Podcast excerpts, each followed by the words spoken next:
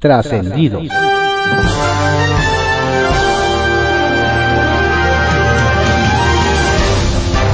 Continuamos con la audiosíntesis informativa de Adrián Ojeda Román, correspondiente a hoy, miércoles 15 de junio de 2022. Demos lectura a algunos trascendidos que se publican en periódicos de circulación nacional. Templo Mayor, por Fray Bartolomé, que se publica en el periódico Reforma. Los bonos de Alejandro Alito Moreno, entre los peristas, están más devaluados que el Bitcoin y eso quedó en evidencia en la reunión a la que fue emplazada por exdirigentes tricolores. Tres de sus antecesores de plano le exigieron que renunciara. Y no es un asunto de simpatías, sino de resultados, vista la vapuleada que se llevó el PRI en la pasada elección. Además, le hicieron ver que su desgaste no solo es electoral, sino de imagen, sobre todo después de la revelación de audios que lo pintan de cuerpo entero. Quienes asistieron a la reunión en Insurgentes Norte cuentan que Miguel Osorio Chong fue de los más duros en sus críticas a Alito. Lo mismo que Roberto Madrazo, mentor del campechano. Pese a los llamados a evitar la extinción del PRI, Moreno dijo que no se va, no se va y no se va. El colmo fue que, luego de que se salieron sus visitantes, aseguró que habían firmado un acuerdo de unidad cosa que nunca ocurrió. Ahora sí que cuando el dinosaurio despertó, Alito seguía ahí.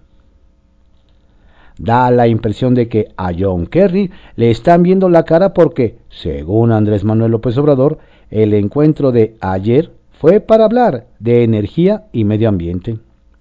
Y claro, nada dice mejor energías limpias que sentar a la mesa a Rocío Nale, Manuel Bartlett y Octavio Romero. Vaya sacudida se sintió en Toluca, donde Ernesto Nemer fue cordialmente invitado a hacer las maletas y desalojar su oficina en la Secretaría de Gobierno. Según cuentan, Alfredo del Mazo tomó la decisión de darle las gracias porque se estaba distrayendo mucho con la idea de ser candidato. Lo que, se, lo que se comenta en los pasillos mexiquenses es que Nemer fue dejando la operación política que lo tenía tan bien posicionado por tratar de colocarse como el posible abanderado del PRI para 2023. Como quien dice, estaba más interesado en su propia grilla que en llevar la política interna del Estado de México. Se supone que el exfuncionario tratará de buscar la nominación prista, pero se ve difícil que la consiga, toda vez que esa decisión pasará evidentemente por el mismo que le dio las gracias. ¿Qué cara salen las locuras presidenciales? Cosa de ver lo que está pasando en El Salvador. ¿O en quién estaba usted pensando?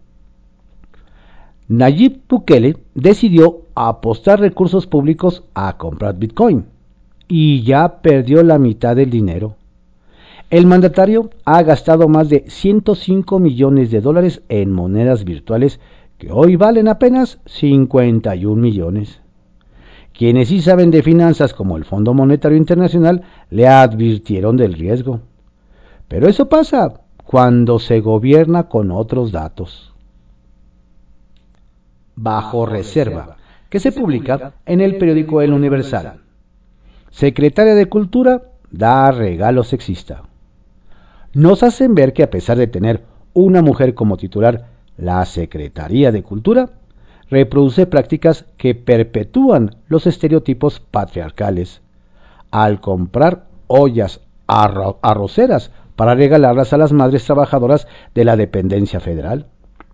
Pese a la política de austeridad republicana y la pobreza franciscana, la Secretaría de Cultura desembolsará recursos para adquirir más de 901 arroceras. Nos detallan que, pese a que el Día de la Madre fue hace más de un mes, para cumplir con lo estipulado en el contrato colectivo de trabajo, la dependencia lanzó una licitación para adquirir 901 ollas, las cuales se entregarán entre el 15 de junio y el 31 de julio, y deberán tener una capacidad de hasta 1.8 litros cúbicos ser de acero inoxidable e incluir vaporera, pues la secretaria Alejandra Frausto podría permitir que se entregue un regalo sexista, pero jamás de mala calidad. Ebrard y Monreal, reunión de corcholatas. En momentos en que el senador Ricardo Monreal es mal visto por algunos compañeros de partido por criticar las encuestas para designar candidaturas, denunciar que fue excluido de la reunión de Morena en Toluca y señalar que la pasarela de corcholatas del domingo fue un acto anticipado de campaña, quien dio una muestra de profesionalismo político fue el canciller Marcelo Ebrard, quien lo visitó en sus oficinas del Senado. Aunque oficialmente los temas tratados se relacionaron con la política exterior, nos comentan que también abordaron el proceso de Morena para definir la candidatura presidencial. En el aire queda la pregunta, ¿habrá mancuerna Ebrard Monreal rumbo a 2024? La burla de Mario Delgado, quien se nota que no es de la idea de que hay que ser humildes en la victoria y orgulloso en la derrota, es el líder nacional de Morena, Mario Delgado. Luego de ganar cuatro de las seis elecciones del 5 de junio, ayer no perdió la oportunidad de burlarse de su homólogo del PRI, Alejandro Moreno. En su cuenta de Twitter, el morenista comentó que sin intención de andar de metiche, Alito ha sido el mejor aliado del movimiento porque lo ha ayudado a crecer ante los resultados electorales del tricolor.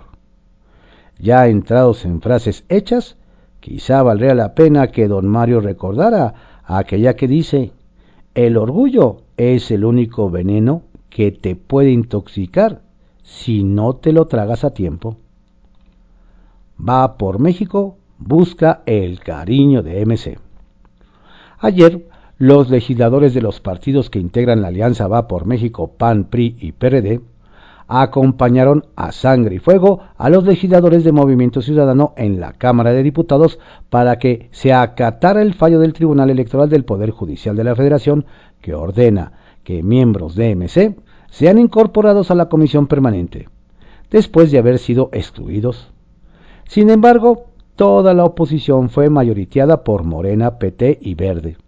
Se perdió esa batalla pero nos dicen que al parecer la oposición sigue haciendo méritos para que MC cambie de opinión y pueda integrarse a la alianza para 2024, a la que su dirigente nacional, Dante Delgado, ha dicho que no rotundamente. Trascendió que se publica en el periódico Milenio. Trascendió que Dulce María Sauri, Claudia Ruiz Maciú, Beatriz Paredes, Carolina Monroy, César Camacho, Malio Fabio Beltrones, Humberto Roque Villanueva, José Antonio González Fernández, Roberto Madrazo, Pedro Joaquín Cotwell, Jorge de la Vega Domínguez y Miguel Ángel Osorio Chong harán el vacío hoy a Alejandro Moreno en su Consejo Político Nacional, porque ninguno de los once exdirigentes ni el coordinador en el Senado asistirán, con lo que desconocerán los cambios en el CEN del PRI y las comisiones que va a crear se quedará solo en su fiesta donde lo aclamarán, dijeron algunos de ellos.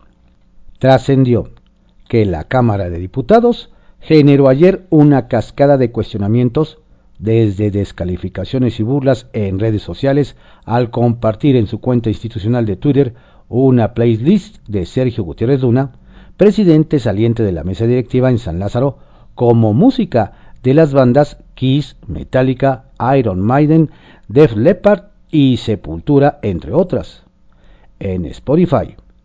Lo menos que los internautas criticaron fue el hecho de copiarle al presidente Andrés Manuel López Obrador, que días atrás compartió su lista de canciones de la mañanera, pero también reprobaron al órgano legislativo y al morenista veracruzano por aprobarle uso de medios oficiales para la autopromoción trascendió que un tribunal colegiado dio entrada al recurso de queja que interpuso la jefa de gobierno de la Ciudad de México, Claudia Sheinbaum, quien impugnó la decisión de un juez federal por admitir el amparo que fue promovido por una asociación civil contra la fiesta brava en la Plaza de Toros, México, con el objetivo de que el tema se decida mediante una consulta.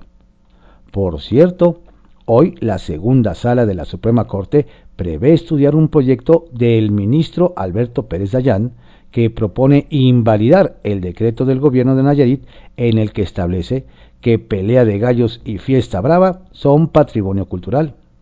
No prohíbe, pero sí abre la puerta para que en el futuro esos eventos puedan ser proscritos. Confidencial, que se publica en el periódico El Financiero. Con Alito o pese a él, la alianza va. Muy seguro y por encima de las acusaciones contra Alejandro Moreno, el jefe de la bancada panista en San Lázaro, Jorge Romero Herrera, sostuvo ayer que va por México continuará. Minimizó los reclamos de prisas a su jefe nacional por los descalabros electorales de la alianza PRI-PAN-PRD y sostuvo en los solitarios pasillos de la Cámara de Diputados que esta coalición trasciende individuos va más allá de los presidentes de partidos y de sus líderes parlamentarios, aunque admitió que la alianza se construye cuesta arriba, no es algo sencillo. ¿Y la Semarnatapa?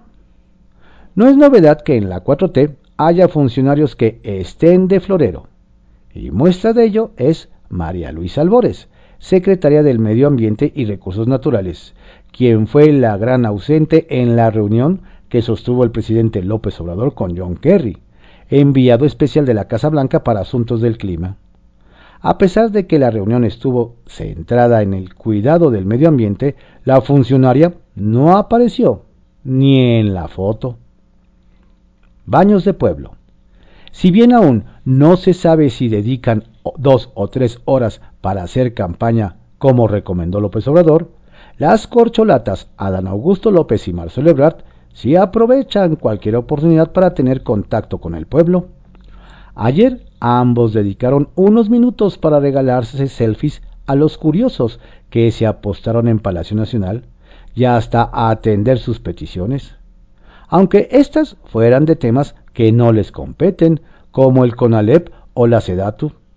No hay que perder oportunidad, parece ser la consigna. Ni la burla perdona.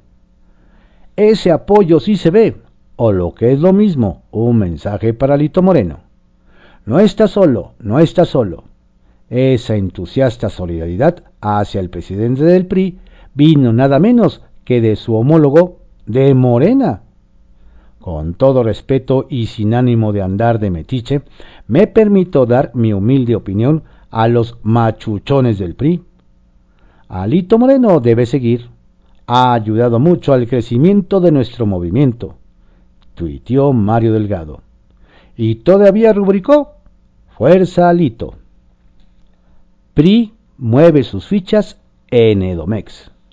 Así, casualmente, luego de la cumbre morenista en Toluca del domingo pasado, con miras al 2023 y 2024, ayer parece que el PRI presentó acuse de recibo y comenzó a mover sus fichas rumbo a la renovación de la gobernatura del próximo año. Al menos así fue interpretado el movimiento en el gabinete de Alfredo del Mazo, al salir Ernesto Nemer de la Secretaría de Gobierno, cargo que ocupa ahora Luis Felipe Puente. Nemer, se entiende, se iría ya a preparar su eventual candidatura. Empoderan a servidores de la nación. Las arduas jornadas por el país en favor de Morena les dejaron ya muy buenos resultados a los llamados servidores de la nación. La diputada guinda Araceli Campo Manzanares celebró ayer en San Lázaro que a estas cuadrillas las adherieron al Sindicato de Trabajadores de la Secretaría del Bienestar, la legisladora precisó que se han afiliado 3.000 trabajadores y para no dejar lugar a dudas remató, son el pilar de la justicia social que hemos instaurado en esta etapa denominada cuarta transformación.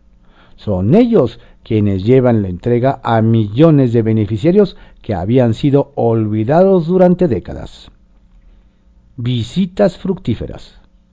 Todo el tiempo que pasó el embajador Ken Salazar en Palacio Nacional antes de la Cumbre de las Américas se vio reflejado en una cuarta visita a México del enviado especial de la Casa Blanca para Asuntos del Clima, John Kerry. En los encuentros previos del embajador con el presidente, destacó la presencia de empresarios del sector energético estadounidense. Este martes y después de una reunión que duró más de dos horas, Kerry afirmó que México recibe la inversión del sector privado para lograr reducir las emisiones de gases de efecto invernadero. A ver si es cierto. Sacapuntas, que se publica en El Heraldo de México. Renato arma el caso. De mal en peor va el dirigente nacional del PRI, Alejandro Moreno, quien cada día acumula más problemas. Ayer se despertó con la noticia de que la Fiscalía de Campeche entró a inspeccionar una de sus propiedades. Y resulta que es el fiscal Renato Sales el encargado de armar su caso. Nada más y nada menos que quien capturó a la Mata Viejitas en 2006. Ruido sin sustento. Ya se supo que el secretario general de la presidencia del Consejo de la Judicatura Federal, Carlos Alpizar, en ningún momento ha presionado a magistrados o jueces. Sobre los casos de Raúl Manuel Beiruti y la magistrada Elba Sánchez Pozos, el Consejo de la Judicatura, presidido por Arturo Saldívar, desmintió las versiones que quisieron apuntar a una injerencia indebida del funcionario. Reunión en el Senado. Nueva reunión sostuvieron el canciller Marcelo Ebrard y el líder morenista en el Senado Ricardo Monreal. Ambos suspirantes presidenciales abordaron temas de la agenda internacional, ratificación de nuevos embajadores y resultados de la cumbre de las Américas. También hablaron sobre el evento de Morena al que no se invitó al Zacatecano. Confianza Rosa. Llamó la atención la presencia de la diputada Laura Barrera en el acto de ayer en Metepec, donde el gobernador del Edomex, Alfredo del Mazo, entregó tarjetas de Salario Rosa, su programa social estrella. Su asistencia resultó un buen mensaje del mandatario al propiciar piso parejo para las mujeres que buscan la candidatura a sucederlo en el 2023 se pone la camiseta. Nos hacen ver que el autodescarte del gobernador de Coahuila, Miguel Riquelme, a aceptar un cargo en la 4T al terminar su mandato en 2023, es en realidad una negativa a entregar el Estado a Morena.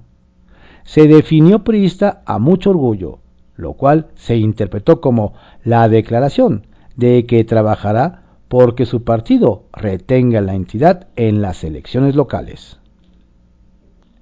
Pepe Grillo, que se publica en el periódico La Crónica. Texcoco cruje.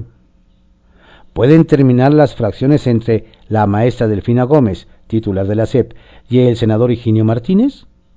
Se dice en el Senado que la maestra ha mandado emisarios de buena voluntad para intentar hacer una tregua pero Higinio se pone sus moños. Está furioso porque considera que no hay piso parejo en la carrera por la nominación de Morena para la gubernatura y que la dirigencia y Palacio están jugando a favor de Delfina con los dados cargados. Higinio está decidido a hacer sus propios mítines sin el acompañamiento de los mandos morenistas para mostrar su fuerza. Mientras el grupo Texcoco cruje, el alcalde de Catepec, Federico Vilchis, también morenista, ni suda ni se congoja. Hace amarres, tiende puentes, no se pelea con nadie y aguarda el resultado de la encuesta. Salió humo negro. De la encerrona con expresidentes del PRI surgió humo negro. Alito Moreno se queda en la dirigencia del partido hasta agosto de 2023. Varios de los expresidentes pidieron su renuncia, pero todo quedó en un buen deseo. Alito no solo se aferra, sino que quiere perfilarse como aspirante a la candidatura presidencial del partido tricolor, lo cual al parecer es una espléndida noticia para el gobierno federal. De hecho, Mario Delgado, presidente de Morena, irrumpió en las redes sociales para dar las gracias a los priistas, pues Alito ha sido clave en el crecimiento acelerado de Morena. Ni la burla perdona, se dirá, Pero lo cierto es que las 10 gobernaturas perdidas por el PRI en el periodo de Alito las ha ganado Morena. No sería raro que los morenistas le rindieran un homenaje nacional al campechano. Balas sobre San Cristóbal. Docenas de hombres, portando armas de alto poder, tomaron las calles en San Cristóbal de las Casas, emporio turístico de Chiapas. Se disputan el control de centros de abasto de la ciudad y por eso se muestran con todo y sus armas, para intimidar a sus rivales y apanicar a la población. Imágenes de gente tirada en los centros comerciales, cubriéndose de los balazos, generan el escalofrío de la descomposición. Policías, agentes de la Guardia Nacional y soldados empezaron a llegar a San Cristóbal al caer la noche. Los sicarios se movieron por horas con toda libertad. Se habla de los motonetos, un grupo de autodefensa que, como muchos otros, terminó en la mafia, y algunas bandas conformadas por sotziles y chamulas. Tal vez en las próximas horas los uniformados comiencen a perseguir a los sicarios. Si los alcanzan, les darán, siguiendo órdenes de arriba, un abrazo. Los siervos de la nación sindicalizados.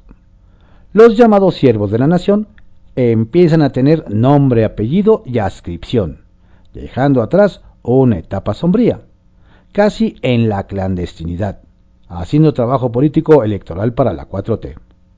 Al menos 3.000 de ellos ya hasta se adhirieron al sindicato de la Secretaría del Bienestar como una forma de defender sus derechos laborales y tener un marco claro que regule sus actividades y las jerarquías dentro del enorme grupo. El gobierno federal redujo muchas plazas, pero contrató bajo circunstancias poco claras a miles de jóvenes para que fueran su fuerza de tarea en todo el país, para traducir en apoyo político los programas sociales. El gobierno de López Obrador concluye en septiembre de 2024, pero una de sus herencias serán los miles de siervos de la nación como nuevos trabajadores al servicio del Estado. Redes de Poder, que se publica en Reporte Índigo. ¿Y quién se apuntó al relevo? Como bien lo hizo público el propio dirigente nacional del PRI, Alejandro Moreno Cárdenas, una de las peticiones que se hicieron durante la encerrona de ayer en la sede del partido fue la renovación en la dirigencia.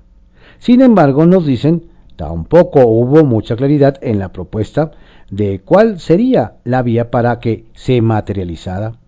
Y sobre todo nadie levantó abiertamente la mano. No es un tema menor, pues quien o quienes se quieran echar el paquete deberán hacerlo en un momento complicado para el tricolor. Por lo pronto nos hacen ver, dependiendo de lo que vaya saliendo en los próximos días, que se podrá observar si hay un interés genuino de todos los actores de sumar y lograr el consenso, o bien si lo que hay son proyectos individuales. Atentos. En el Senado se analiza moratoria. En los pasillos del Senado de la República ya comenzaron, nos dicen, las conversaciones extraoficiales entre algunos de los principales operadores de las bancadas para analizar si avala en la Cámara Alta el acuerdo de moratoria constitucional, planteada por los dirigentes nacionales de los partidos de la coalición Va por México. Ya en lo público, algunos priistas se pronunciaron en contra del acuerdo y por lo que nos dicen, en las filas azules tampoco estarían todos en la misma sintonía. Otra vía para la tercera vía. Nos dicen que, a pesar de los mensajes públicos por parte de sus dirigentes, ya han comenzado a surgir algunas inquietudes en Movimiento Ciudadano que, al menos en corto, apuntan la conveniencia de replantear la política de alianzas. Esto nos dicen se refuerza después de que en los cuarteles del Partido Naranja se evaluarán algunas encuestas que ponen muy pero muy lejos a su virtual candidato para la gobernatura del Estado de México, Juan Cepeda. Respecto a los posibles representantes de las dos grandes coaliciones que se perfilan, el senador con licencia sale muy mal parado casi ante cualquiera de los posibles careos y no se ve forma en que pueda meterse a la pelea. La situación todavía luce más cuesta arriba que en Coahuila, donde el Partido Naranja prácticamente no pinta. ¿Estarán evaluando otra vía, la llamada tercera vía? Estos fueron algunos trascendidos que se publican en periódicos de circulación nacional en la audiosíntesis informativa de Adrián Ojeda Román, correspondiente a hoy, miércoles 15 de junio de 2022. Tenga usted un excelente día, cuídese, no baje la guardia, la pandemia vuelve a estar en ascenso. Saludos cordiales de su servidor, Adrián Ojeda Castilla.